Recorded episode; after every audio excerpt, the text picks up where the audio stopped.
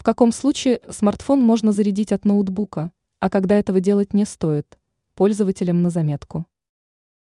Многие пользователи знают о существовании альтернативного способа зарядки смартфона.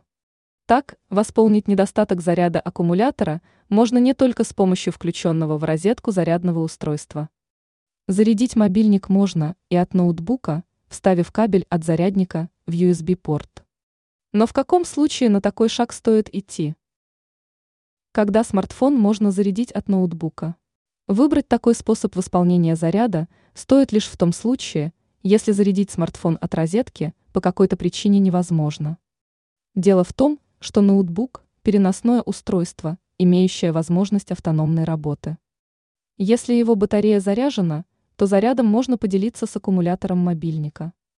И это очень удобно во время поездок и в любой другой момент, когда человек находится вне дома а также в период отключения электричества.